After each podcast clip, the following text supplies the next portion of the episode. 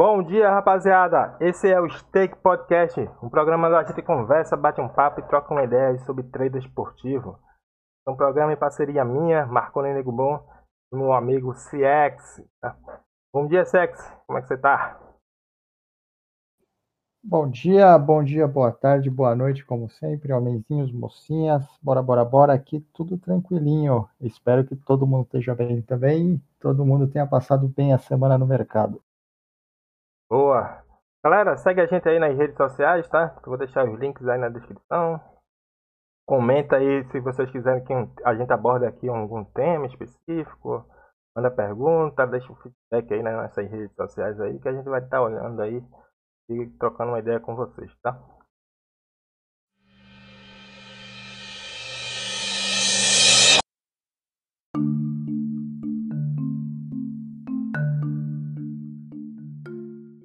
Bom, o tema de hoje é métodos, tá? Galera, o que é um método, tá? É, método são técnicas científicas, tá? Usadas para afirmação, comprovação ou validação é, de alguma coisa, tá? Pode ser na área da matemática, na área da biologia, sociologia, engenharia, praticamente para tudo que, que a gente vivencia aí no nosso dia a dia também, tá? Eu vou dar um exemplo aqui, que a gente está vivendo uma pandemia, né? E eu vou dar um exemplo da vacinação, tá? A vacinação. Quais são os métodos para se fazer uma, é, uma vacinação ou se começar a pensar em vacinação? É, você pode fazer mutação no, vi, no, no, vírus, tá? Extrair algum, algum algo do DNA do vírus, ou você pode também introduzir você pode pegar placebo de pessoas que já se curaram do, do vírus e já criaram anticorpos, né? Você pode trabalhar isso aí. Essas são algumas técnicas para se iniciar o processo de vacinação, tá? E para isso existem técnicas de é, comprovação, validação, né? De afirmação científica. E quais são esses processos, né? Tem muito método dentro de métodos, tá? Então você vai fazer o que? Você primeiro vai fazer os testes em laboratório. Ó, isso aqui tá dando certo, tá dando certo. Tá mais ou menos e tal. Vão fazer os testes, vão reunir os dados. Tem uns dados que dá para iniciar o processo de testes em humanos. Aí você vai começar a fazer teste em humanos. É, a gente acompanha isso aí nos telejornais, tá? fase 1, fase 2, fase 3, né? Você testa em pessoas de várias regiões do mundo para poder reunir dados suficientes para comprovar. Se criou, reuniu todos os dados e aí você vai ter o número disso aí, tá? Algumas vacinas são 57% eficazes, outras 75% contra a, a, a, infecção do vírus, né? Outras 90 e pouco, 96, 97 e, e assim vai. Mas o, qual é a afirmação da vacina? Qual é o gol da vacina? É que mesmo você se infectando, você não vai adquirir é, a forma mais grave da doença, tá? Então ninguém que foi vacinado é, faleceu, chegou a morrer por conta do vírus ou teve um agravamento ao ponto de ser entubado. Então esse é o grande gol. A validação está aí. O, a afirmação de que a vacina funciona é que ninguém morre por conta da doença, tá? Então mesmo que ela seja eficaz 57%, 70%, 90%, mas ela é 100% eficaz para proteger a vida humana. E a finalidade da vacina é proteger a vida humana. Tá? Então vamos trazer isso aí para para o, o, nosso dia a dia do trader esportivo. Tá? É, você pode ter um método, ou criar um método, ah, back favorito, ler a pior equipe em campo, over goals, é, é, under limite, tá? Então você vai ter aquela porcentagem de lucro. Ah, eu consigo lucrar aqui 30%, eu consigo lucrar é, 50% nesse método, eu consigo lucrar 70% nesse método. Mas a certeza que você tem é que o método é lucrativo e é validado. Isso depois que você faz todo um estudo, você trabalha, tem reúne números, é que você vai poder comprovar isso aí com o tempo, tá? É... Jackson, Pode falar um pouquinho aí como é que funciona assim, o processo criativo para se criar um método? Toda pessoa pode criar um método? Pode comentar um pouquinho aí sobre isso? É bem por aí. O que, o que, o que é engraçado é que o que você falou da, das vacinas e tal, e como elas são criadas, desenvolvidas, é o mesmo processo para praticamente todas as áreas que existem na, na vida no planeta Terra, né? Não só, não só a nossa. Qualquer pessoa pode criar um método, qualquer pessoa pode desenvolver um método, qualquer pessoa, qualquer pessoa. Para isso, basta você seguir algumas, alguns passos básicos de qualquer método. Ter um método é o grande sonho, é o grande objetivo de quem trabalha no mercado. Então, da onde vem um método? Né?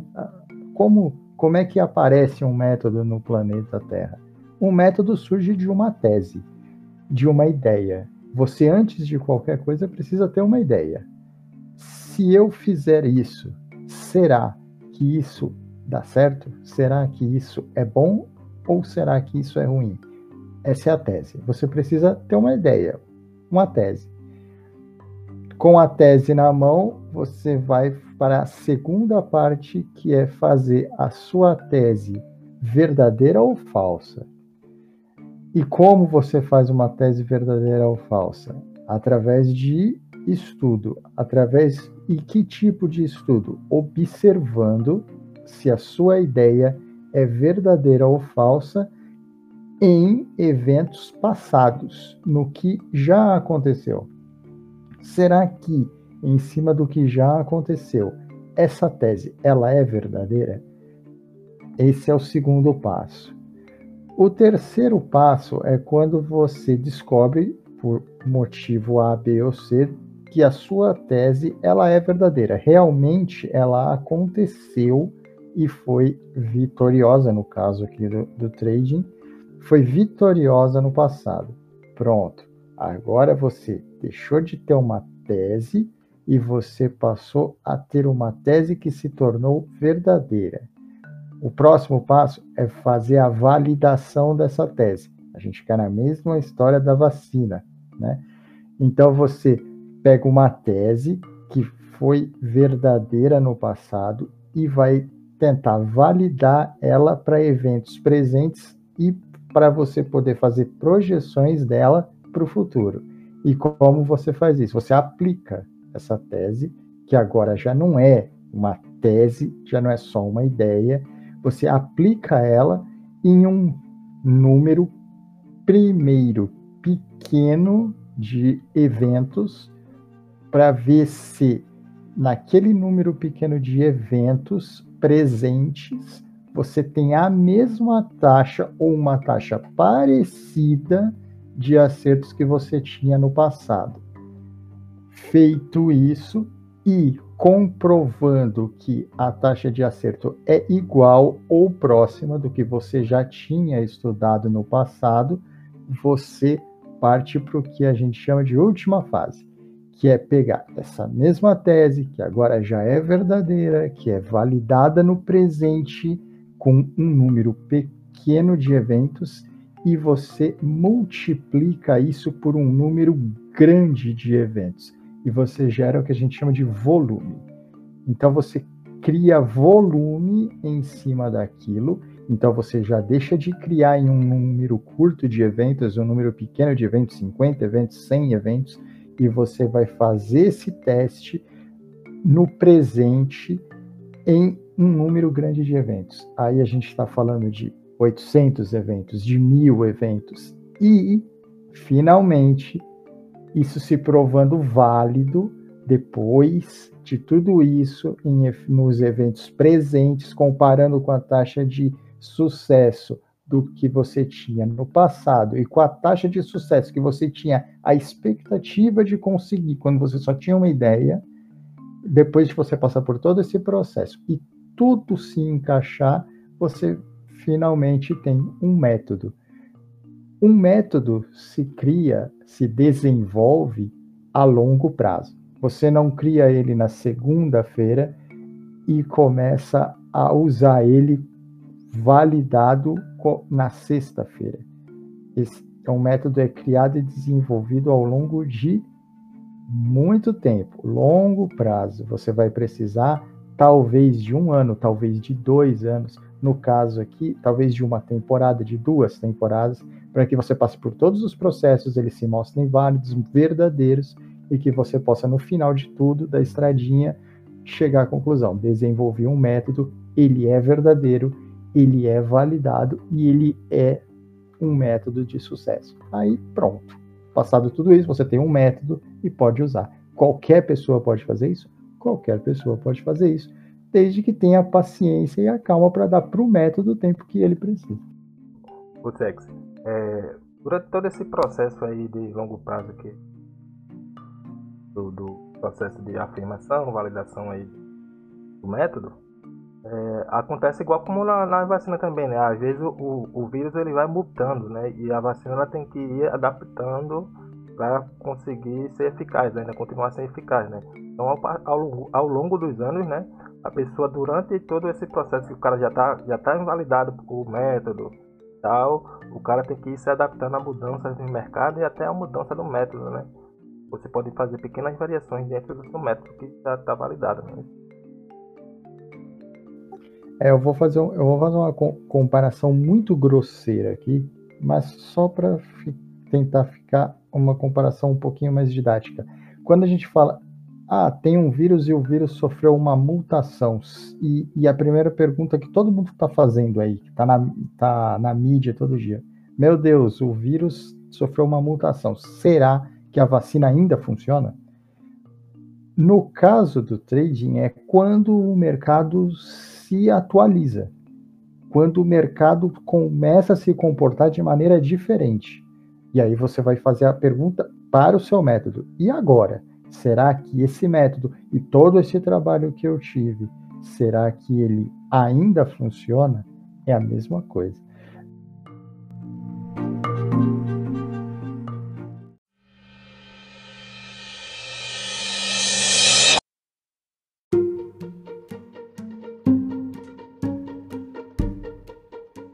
assim, para quem está começando no, no, no, mercado, assim, qual seria os métodos mais tranquilos para começar? Tipo, não é porque um, uma pessoa ou um influenciador tipo já é já valida o seu método, né? O back favorito, é, ler a pior equipe em campo, você vai conseguir, ó, tem esse método é validado. Aí o cara validou e você não, você está começando. Aí você já tem uma ideia de método, né, para começar. Quais os melhores métodos assim para quem está iniciando? É trabalhar a favor do tempo ou contra o tempo? Podem indicar aí para o pessoal. É, eu costumo falar assim que você, você vai, quando você começa, você não tem experiência nenhuma e você começa, você do zero, você vai passar no, no trading por algumas etapas e um número muito pequenininho mesmo, muito pequenininho mesmo de pessoas vai chegar na etapa 3. Isso quer dizer que você é melhor? Não, nem quer dizer que você é melhor, nem que você é pior. Quer dizer que talvez você ainda não tenha atingido o tempo necessário, experiência e confiança para chegar lá. Mas quando a gente começa no mercado, normalmente você começa não criando e desenvolvendo um método porque você está ainda aprendendo, está olhando como funciona aquilo. Então você vai passar pela fase de que você só vai copiar um método. Né? É, é, é uma fase de aprendizado muito parecido com, uma fase de, da criança, quando a criança aprende a falar, por exemplo. É, você vai copiar o que já existe. Então, você vai pegar um método provavelmente já pronto, de alguém que já usa e já aplica, e vai simplesmente copiar aquele método. E isso vai te trazer muitos benefícios a curtíssimo prazo, alguns benefícios a curto prazo, mas a tendência é que a médio e longo prazo você tenha problemas. E você mesmo vai se deparar com esses problemas.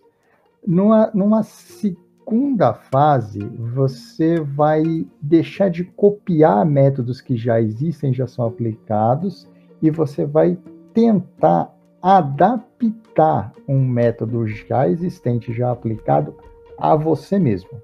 A sua característica como pessoa, como investidor, como trader, cada um tem a sua.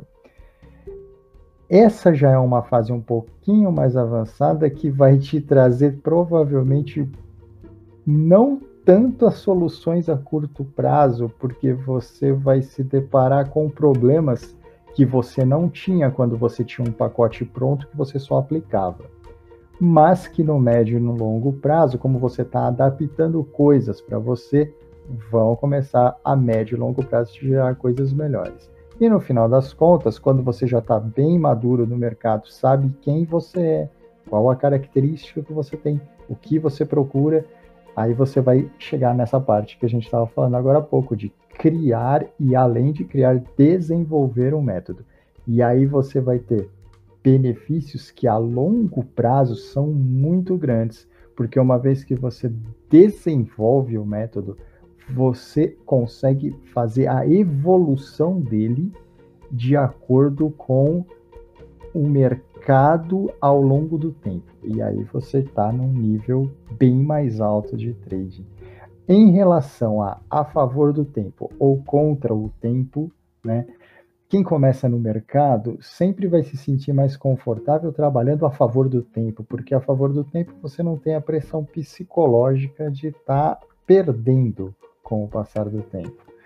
Uh, à medida que você ganha experiência no mercado, isso não te dá tanto problema, você não, não se sente mal com isso, mas quem está começando, normalmente trabalhar a favor do tempo e trabalhar a favor de probabilidades altas de acerto é o que vai dar mais confiança e mais tranquilidade para quem está começando no mercado.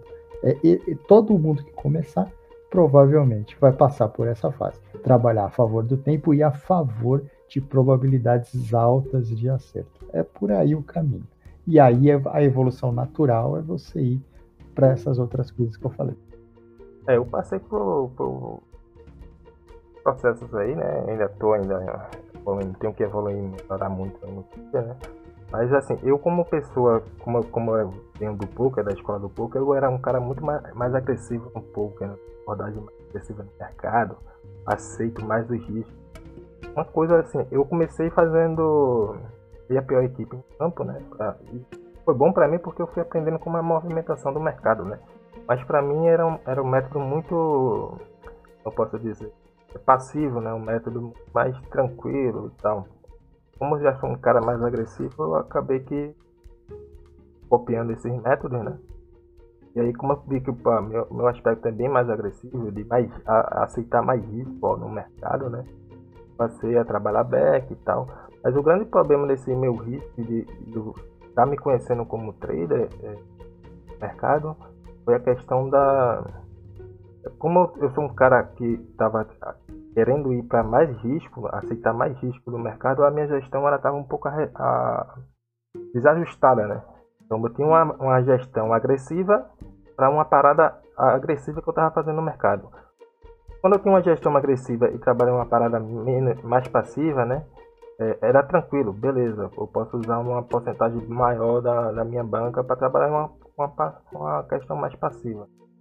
E aí, como eu passei para uma parada mais agressiva, eu estava usando uma gestão mais agressiva, acabou me dificultando e trazendo problemas no meu trader. Tá? Quando a TSX aí me deu a dica para eu reduzir isso aí, então eu passei para uma, uma gestão mais conservadora, tá? Onde eu podia usar toda a minha agressividade dentro do mercado. Isso aí evoluiu bastante no trader e vocês que me acompanham né, tanto no Instagram, e às vezes na live aí vocês conseguem ver o, meu resultado. Então eu tenho uma gestão mais conservadora, tá? mas a minha abordagem no mercado é muito mais agressiva. Então eu estou passando esse processo, eu acho que eu estou nesse que Sex falou aí, estou na fase 3, né? Ou ainda é, é, buscando aprender e me encontrar no mercado, acertando, errando. Eu estou acertando um pouquinho mais, mas aí é só o tempo vai dizer e o longo prazo vai dizer como é que eu vou estar tá me saindo.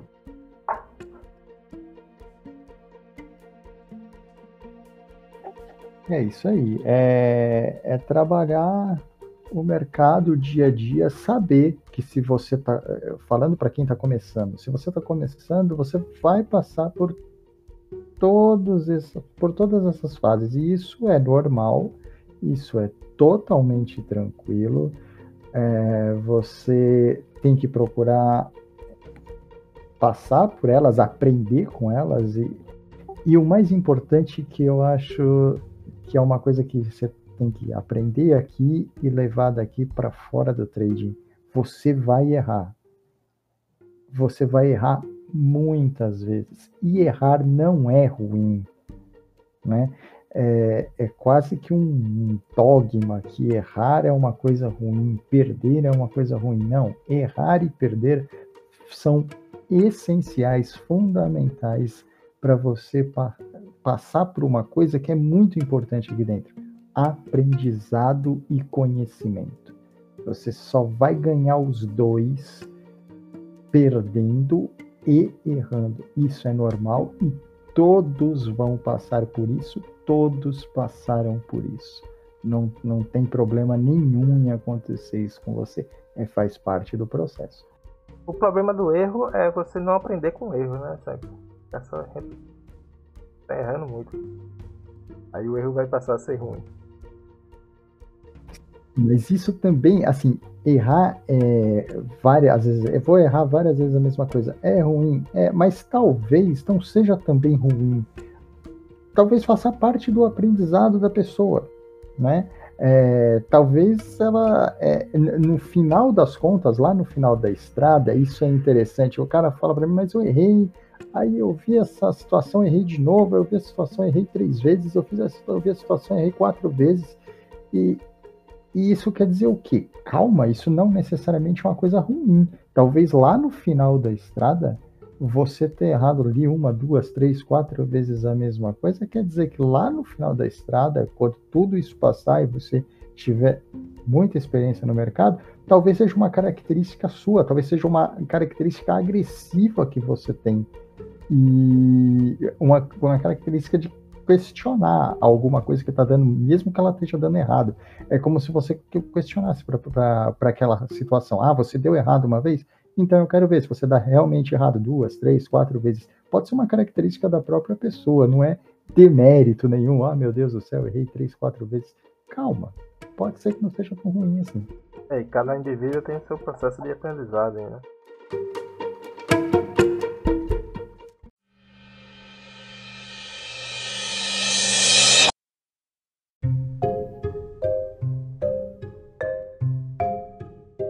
Se a gente conseguiu, digamos lá, a gente pensou no método, eu testou, validou, botou para moer, tal. A gente tem lá o método, tá lucrando, tá validado. Como é que a gente faz? Depois que a gente tem isso tudo aí, como é que a gente faz para melhorar? Como é que a gente faz para melhorar um método? Ó, tenho isso aqui, eu consigo lucrar isso aqui 100%, mas eu acho que dá para aumentar. Como é que eu consigo? Melhor, como é que o cara vai conseguir melhorar isso?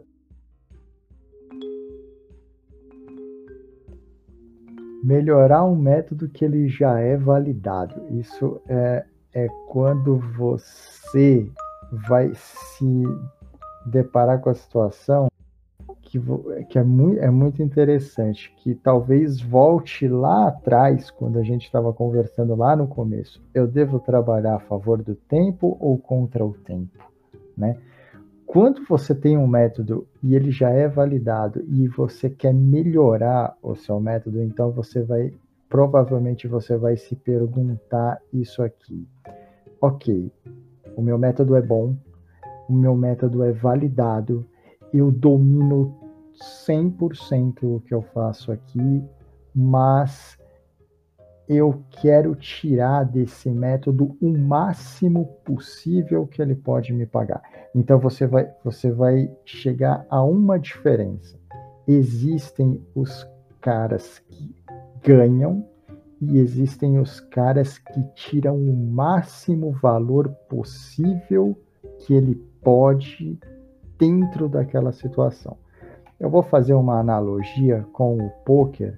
Existem os caras no poker que quem conhece poker ganham uma mão e tem os caras no poker que conseguem extrair o máximo valor possível da mão que ele tem.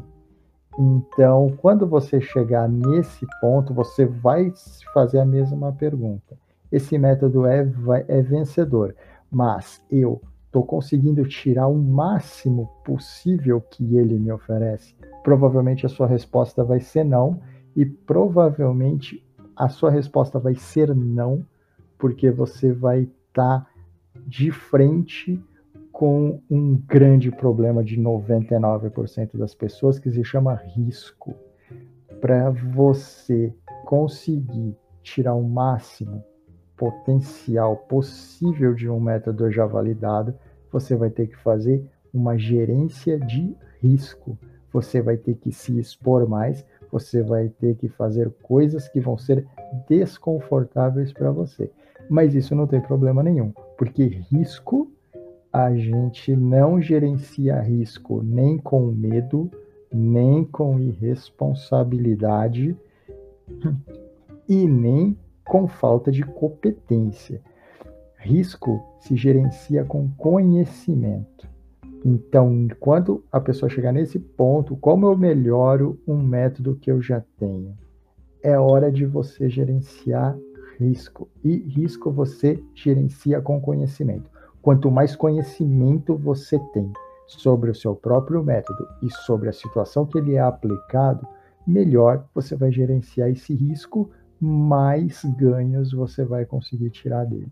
É aí que está a grande mudança de uma coisa ou outra. E provavelmente é nessa hora que, além de trocar o fato de trabalhar a favor do tempo pelo fato de trabalhar contra o tempo, você também vai trocar outras coisas no, no seu método, como é, horário de entrada numa operação, horário de saída numa operação, a maneira como você entra e como você fecha ela, se você fecha ela ou não em determinada situação que você fechava antes, você vai estar gerenciando o seu risco.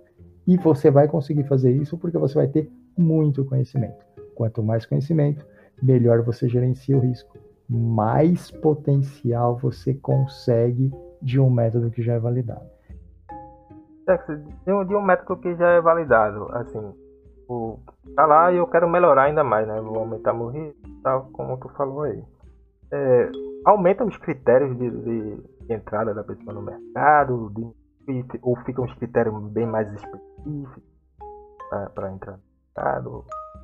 Qual um, um ajuste pode fazer? Ou segue o mesmo ou ele só aumenta o risco dele? É, o, que, o que a pessoa vai. A tendência que ela faça de, de cara ou quando ela comece é gerenciar melhor o preço que ela quer que o mercado pague. Então, você vai começar a trabalhar me melhor a sua impulsividade no mercado. Você aceitava hoje, um exemplo, uma odd de 1,80, amanhã ou daqui ou no futuro, você vai não mais aceitar uma odd de 1,80, mesmo que o você, o mercado te ofereça as melhores condições para você estar tá ali dentro. Você vai começar a exigir do mercado não mais 1,80, você vai começar a exigir do mercado 2,20. E o, o risco que você vai gerenciar é nem sempre você está ali dentro com 100% das condições que você estaria em 1,80. Você vai aceitar talvez 75% das condições a 2,20. Mas você, como você está gerenciando com muita experiência e muito conhecimento, como você está gerenciando o teu risco melhor, você vai conseguir mais vezes fazer o mercado te pagar 2,20 do que antes ele te pagava 1,80 com todas as condições perfeitas.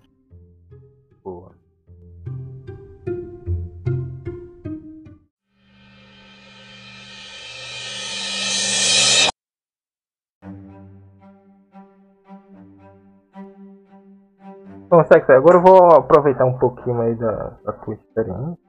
Quais os métodos que morreram ou que ressurgiram, né? Que eram mais usados? Olha, o método mais antigo que existe, que, que foi muito, muito usado, que não é, um, não é nenhum crime nada usar hoje, é possível você. É, aí a gente vai voltar naquela história. É possível você tirar valor desse, desse tipo de método hoje, mas aí a gente volta para aquela mesma história. Você vai conseguir tirar o valor dele, mas você não vai conseguir tirar o maior potencial possível que o mercado pode te oferecer naquela mesma situação usando esse método hoje. É, que é o famoso LTD. O LTD no primeiro tempo. Né? De, começou o jogo, pá, alguém tá melhorzinho e fazia um LTD. Isso é uma na época, na época ela pagava quantos por cento assim da, da entrada? Bastante, pagava bastante. Um, um, um LTD no primeiro tempo chegava a pagar.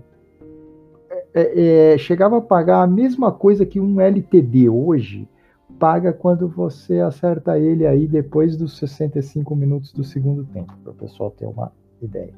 Só que você tinha esse ganho aos 25 minutos do primeiro tempo claro, óbvio que isso era um erro do mercado e é lógico que o mercado se adaptou com o tempo e evoluiu. Isso hoje não é mais assim.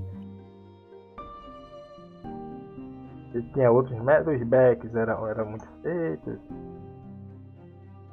Não, não. Quando tudo, ó, quando tudo começou no mercado, pensa que quando o, o mercado começou a funcionar, todo mundo era como são as pessoas que começam hoje.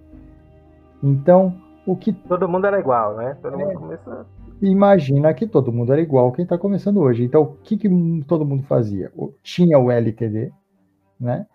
E tinha o lei, a pior equipe. Sempre foram métodos antigos, muito antigos, que todo mundo usava e era bom para todo mundo por, do, por dois motivos. O LTD era bom para todo mundo, porque quando saía um gol no jogo, e é óbvio, a maioria esmagadora dos jogos vão ter gols, né, você ganhava dinheiro. E o, o caso do, do Lei, a pior equipe em campo, é um método que ele é simples, é a favor do tempo e é a favor da maior probabilidade de sucesso no jogo. Então era muito confortável. E quando o mercado começou a funcionar, claro, você tinha um cara aqui, outro ali, que tentava alguma coisa mais agressiva, mas a maioria esmagadora do mercado fazia isso.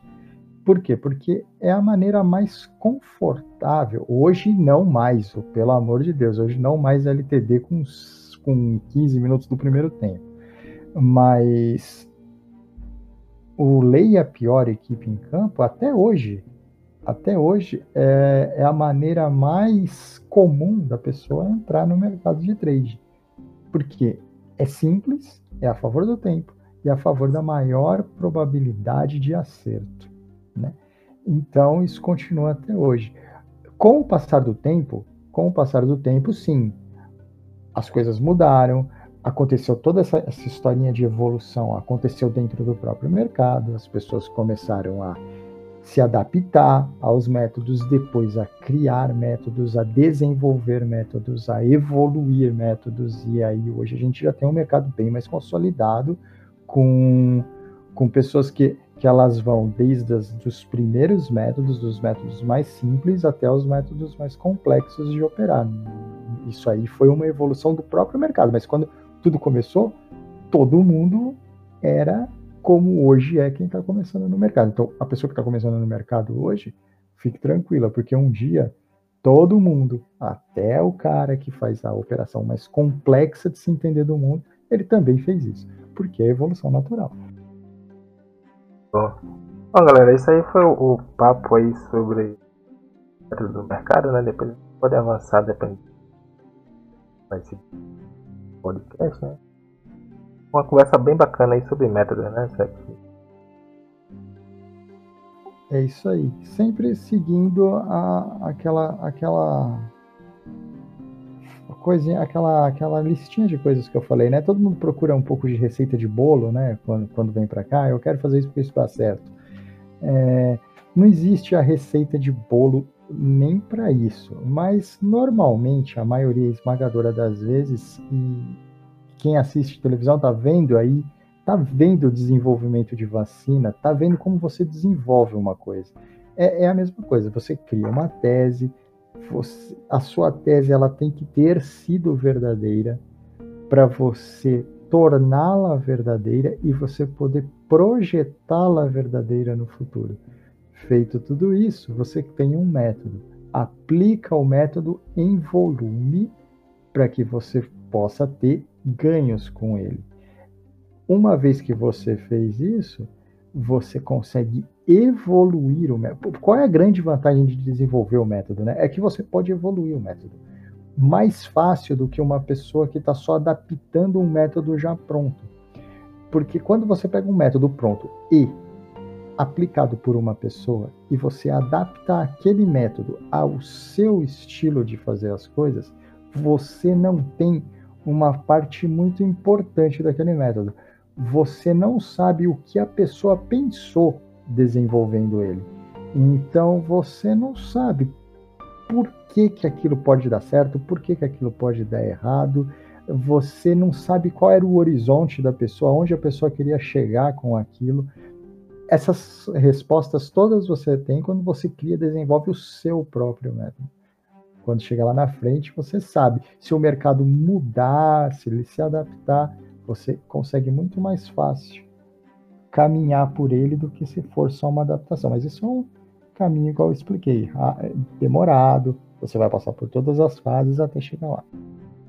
Bom, galera, esse aí foi o, o papo da gente, o tema da gente hoje, né? Métodos. É, e agora a gente vai para um quadro que eu adoro aí, que é quando esse Ex fala sobre os mercados, né? O giro do mercado aí. Ele fala aí sobre vários esportes e, e as novidades que pode ter aí para esse final de semana.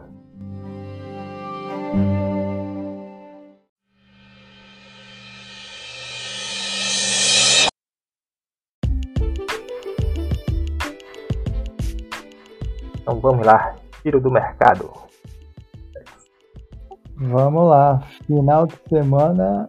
Acho que esse é um dos finais de semana mais esperados do ano, se não é o mais esperado. Talvez ele perca para as finais do Australian Open, né? Mas é o primeiro final de semana de Fórmula 1. A temporada vai começar, finalmente. Enquanto a gente está conversando aqui, para quem está ouvindo isso ainda na, na, na sexta-feira, enquanto a gente está começando aqui, a Fórmula 2 já está na pista, já estão já tão mexendo os carrinhos. É o primeiro final de semana também da MotoGP. Então, quem gosta de moto também tem moto essa semana. Fórmula 1 rapidinho. A Red Bull é favorita para a corrida, mas respeitem a Mercedes. A Mercedes não é favorita, mas ainda é a Mercedes. A corrida de Fórmula 1 deve ser uma corrida de muita, muita oscilação de odd. Com certeza é o evento mais importante do final de semana aí para quem gosta de outros esportes que não seja só o futebol. Uh, tem... a, gente, a gente pode falar um pouquinho ah. sobre é, a expectativa para a temporada da Fórmula 1, a, a, as entradas de longo prazo. Eu estou no Ley Hamilton, né? Por enquanto, nesse início para a primeira corrida para campeão, né? Estou no Ley Hamilton com um preço médio de 1,60. Deve estar 1,70 e. E qual a expectativa para o resto? Hamilton por aí, 1,70 e pouquinho mesmo. E assim, qual a, a expectativa da gente trabalhar mercados de longo prazo é? Fórmula 1? Como, o que esperar, né? Será que a, a, a Mercedes vai conseguir resolver o problema dos primeiros treinos lá já nesse final de semana? Ou vai ficar um pouco? Então, segundo, segundo o próprio diretor de engenharia da Mercedes, não a Mercedes deve continuar com os mesmos problemas para essa primeira corrida, mas a Mercedes tem muito dinheiro e a Mercedes tem muita gente boa lá. É, não, a Mercedes muito provavelmente, a não ser que aconteça alguma coisa muito esquisita, a Mercedes não vai passar o ano inteiro ruim. É, a expectativa é de que a Red, Bull é favorita nessa primeira corrida. Se não acontecer problema, se o carro não quebrar, a chance do, do, da Red Bull ganhar a corrida é muito grande. Mas é a primeira corrida, tem, todo mundo está cheio de pergunta ainda. Red Bull na primeira corrida é uma favorita. Esse domínio da Red Bull, se a Mercedes não conseguir resolver os problemas rápido, porque ela vai resolver, tá? Eu não sei se vai ser hoje, eu não sei se vai ser na próxima corrida ou na terceira corrida, mas fiquem tranquilos, a Mercedes vai evoluir o carro dela. É, a esperança, a esperança pelo menos que todo mundo tem é que as, pelo menos as primeiras três, quatro corridas a, a Red Bull seja muito competitiva e consiga fazer o carro dela confiável a ponto de ganhar corridas. Se isso acontecer, aí a gente vai ter um campeonato maravilhoso, porque vai ser uma briga sensacional entre a Mercedes e a Red Bull. Se a Red Bull tiver algum tipo de problema e ela não conseguir aproveitar essas primeiras corridas para realmente colocar um pouquinho de pressão na Mercedes, aí provavelmente com o passar do tempo a Mercedes deve evoluir esse carro, deve melhorar e deve ganhar corridas, tem o melhor piloto na mão. É totalmente complicado. A longo prazo, a longo prazo, a Mercedes deve dominar de novo o campeonato. Agora, no curto prazo, essa primeira corrida, principalmente, e a esperança é que isso ainda ocorra mais uma ou duas corridas para frente. Aí, se a Red Bull souber aproveitar, aí o campeonato vai ser bem divertido na briga pelo título. A Sérgio Pérez da Red Bull é outra coisa interessante, porque a Red Bull deve brigar muito mais forte pelo título de construtores. Isso também é uma diferença do ano passado que não aconteceu. Bom, muito bom. E o tênis, sexo? Vamos lá, tênis. Essa semana e a próxima, né? Estamos aí com o, o Masters de Miami. É Masters 1000, tanto para masculino quanto para feminino. O masculino super esvaziado. Muita gente não está jogando Miami. Isso quer dizer que o torneio vai ser ruim? Claro que não mas perdeu muita força. O que, que dá para a gente tirar do, do Masters do, da chave masculina? Medvedev, extremamente favorito no campeonato, extremamente favorito. Vai com muito, mas muito dificilmente não fará a semifinal do torneio, que é onde ele deve encontrar alguém mais complicado. Zverev está na chave do, do Medvedev e o Zverev é o único cara jogando o torneio com pelo menos três títulos de Masters 1000. Então, num confronto entre os dois, o jogo seria muito difícil, mas tem muito caminho até lá, o torneio está só começando, Medvedev é favorito. Na chave de baixo, a chave de baixo é bem complicada. O Tsitsipas é o segundo cabeça de chave do torneio, mas tem um caminho bem mais complicado que o Medvedev para chegar até lá na frente. Vamos ver na chave que ele tá. Tem Chapovalov, tem Rublev, tem Nishikori, tem Schwartzman, tem uma galera que pode deixar a vida dele bem complicada até as semifinais. Vamos ver se ele chega também. Ali nessa chave de baixo é bem mais difícil, os jogos vão ser bem mais duros do que na chave de cima. Feminino o torneio feminino é um espetáculo. Tá? O torneio feminino, muita gente ainda tem o um pé atrás com o tênis feminino. A chave feminina é um espetáculo. Quase todas as melhores jogadoras do mundo estão no torneio. Quando, nesse momento que a gente está conversando aqui, a gente já está na metade da segunda rodada. Só duas cabeças de chave caíram do torneio. É um torneio muito difícil, muito difícil na chave de cima, que tem a Bart, que é a número um do mundo. Tem muita gente boa na chave, muita gente boa.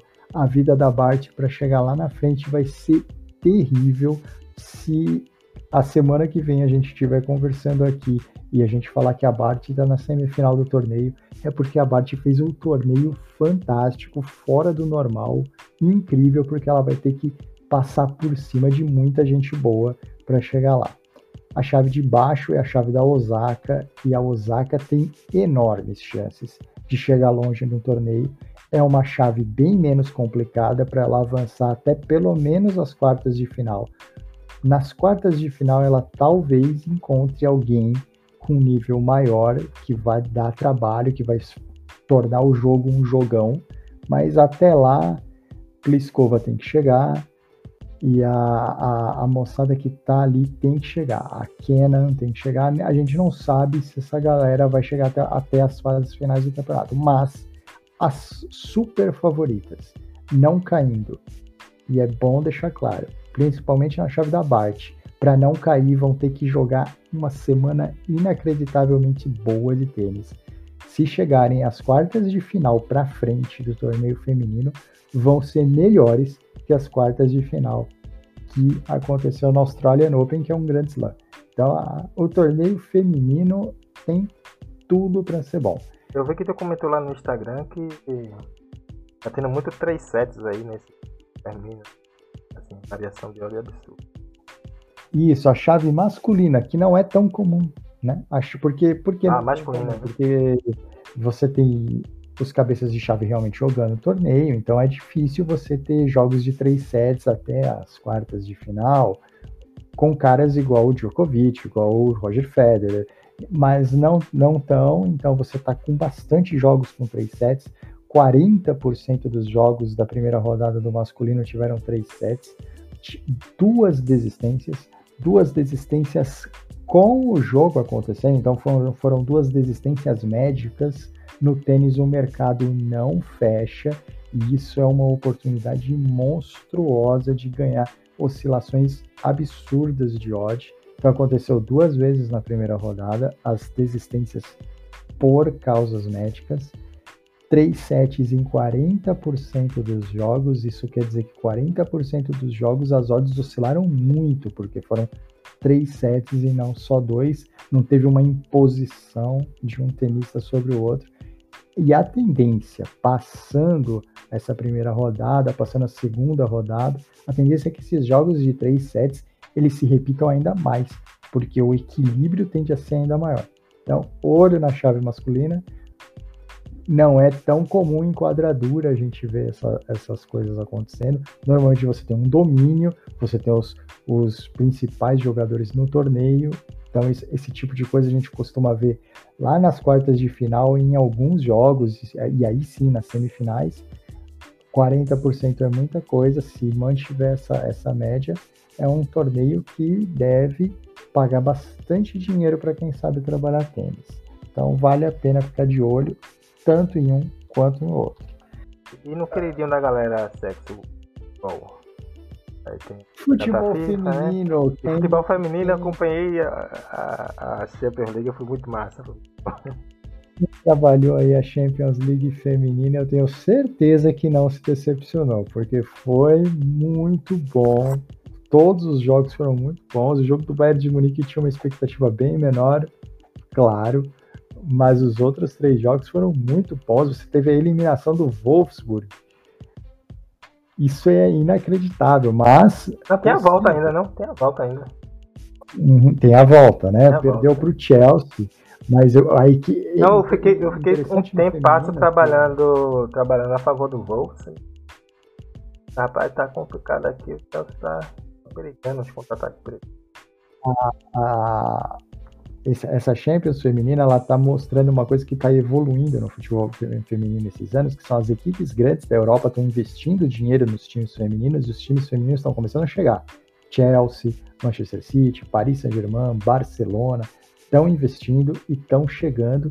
E a grande pergunta é: será que conseguirão derrotar o Lyon esse ano? Essa é a grande pergunta da Champions feminina. Mas quem trabalhou não se arrependeu, realmente foram jogos maravilhosos. A Europa está em eliminatórias, né?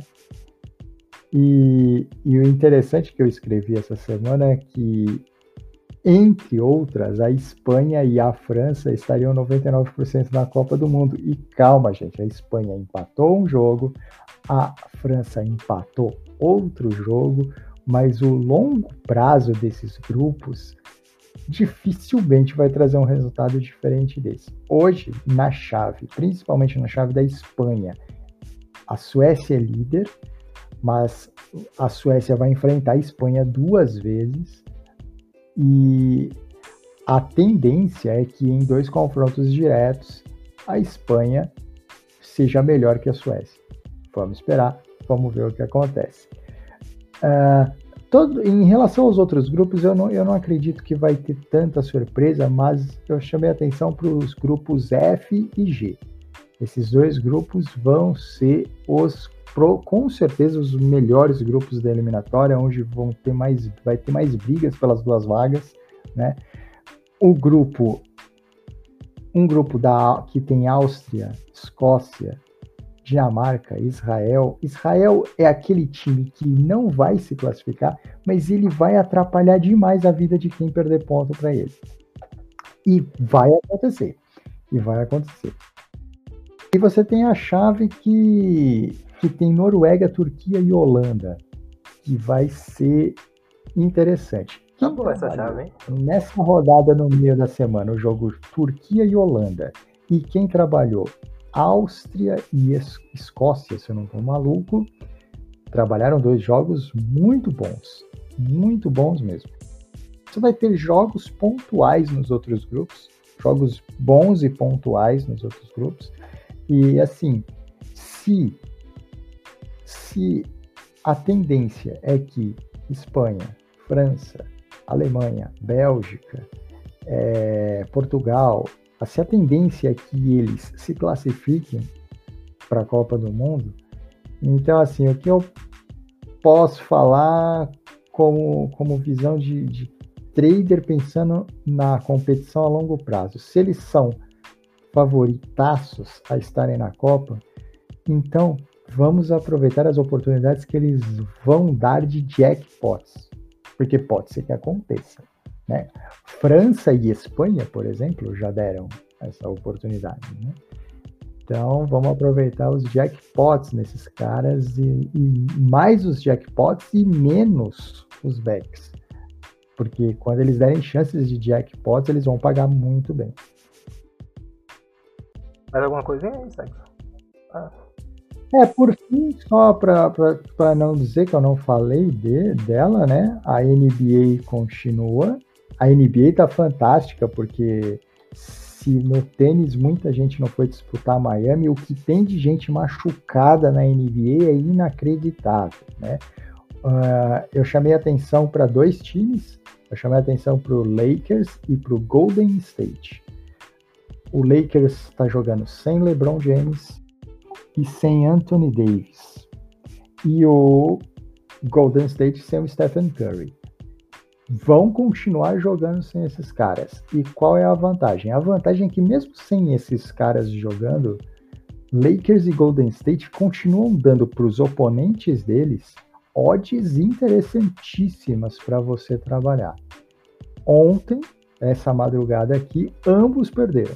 Golden State perdeu e o Lakers perderam. E perderam com os oponentes deles com odds muito boas para se explorar.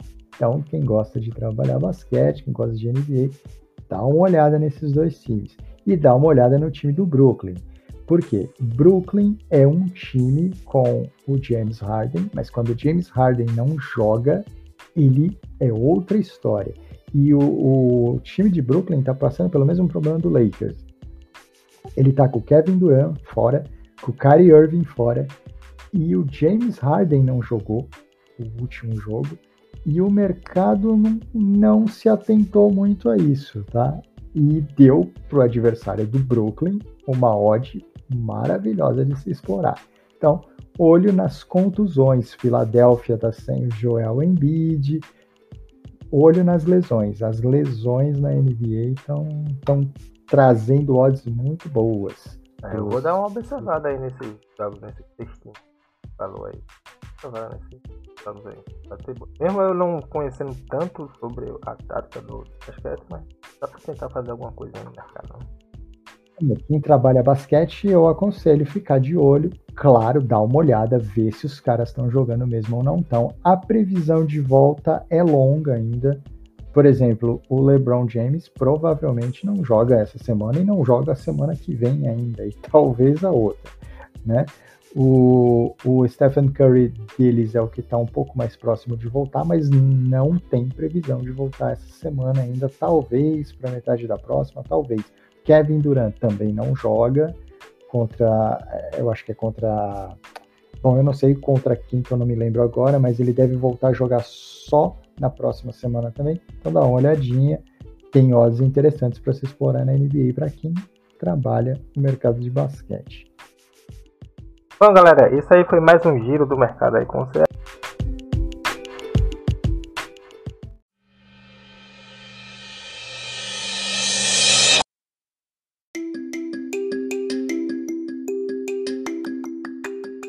Bom, galera, estamos chegando, chegamos ao fim aí do nosso programa, né? O Steak Podcast. Quero agradecer aí vocês aí que ouviram a gente até agora, tá? Deixa aí um comentário aí nas redes sociais da gente, que a gente responde vocês. É dá sugestões de temas de vídeos pra gente estar tá comentando aqui no podcast, tá? Deixa o like aí, compartilha aí no grupo da família, né? Compartilha, compartilha aí nas redes sociais, da pelada, galera. Já pode estar compartilhando o podcast, tá?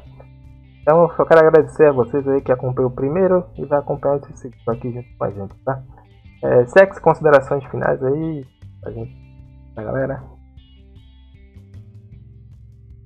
Quero agradecer a todo mundo, agradecer a galera que ouviu, a galerinha que está com a gente aí o primeiro, o segundo episódio. Vamos lá, continuar para o terceiro, para o quarto, quem sabe para 100, 200.